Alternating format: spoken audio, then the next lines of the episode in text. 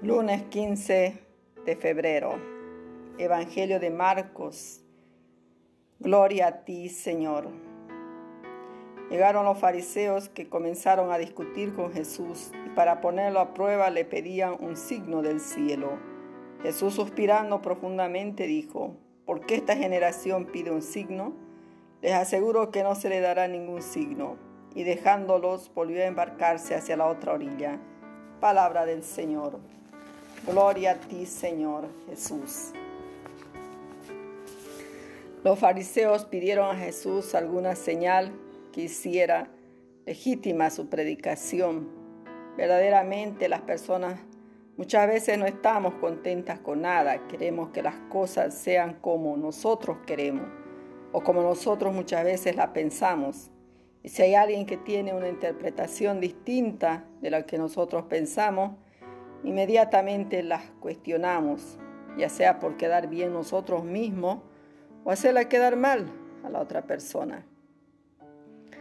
Lamentablemente los fariseos eran ese tipo de personas, hipócritas, simulaban ser gente buena, pero en realidad sus intenciones eran de lo peor. No querían signos, no les importaba la interpretación, en pocas palabras no querían saber nada de Jesús. Lo despreciaban porque él hablaba como quien tiene autoridad. Jesús por su parte sabía que a pesar de los signos que él pudiera hacer, los fariseos y sus seguidores no quedarían conforme. Por eso les dijo, no se les dará signo alguno, pues Jesús había mostrado ya muchos signos, había realizado curaciones, liberaciones, pero nada de eso les bastaba. Solo quedaba el gran signo, el signo del amor, de nuestra salvación. Signo que tampoco entenderán hasta quizás después de la resurrección, el signo de la cruz.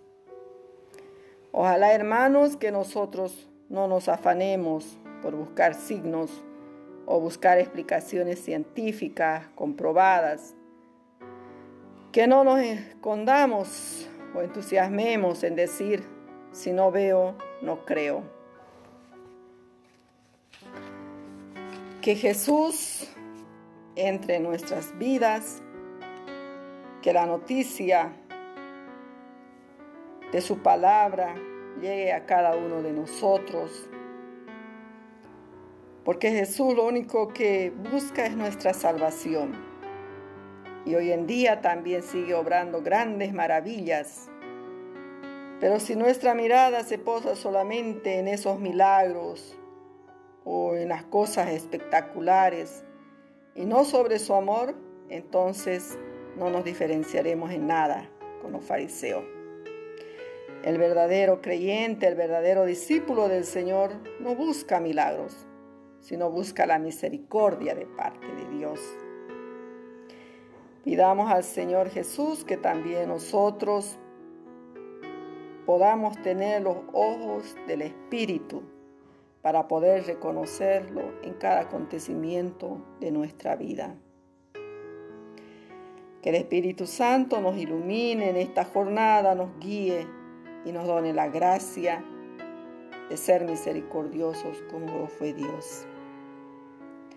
Señor Jesús, danos ojos de sabiduría para que podamos ver la misericordia que nos tienes y así poder llevarla también a nuestros hermanos que sufren. Amén.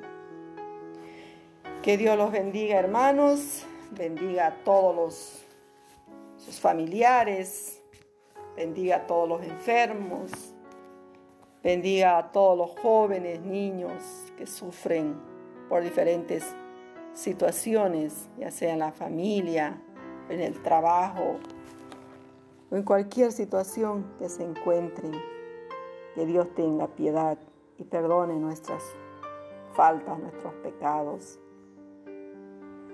Les saludo con todo mi cariño, hermana María.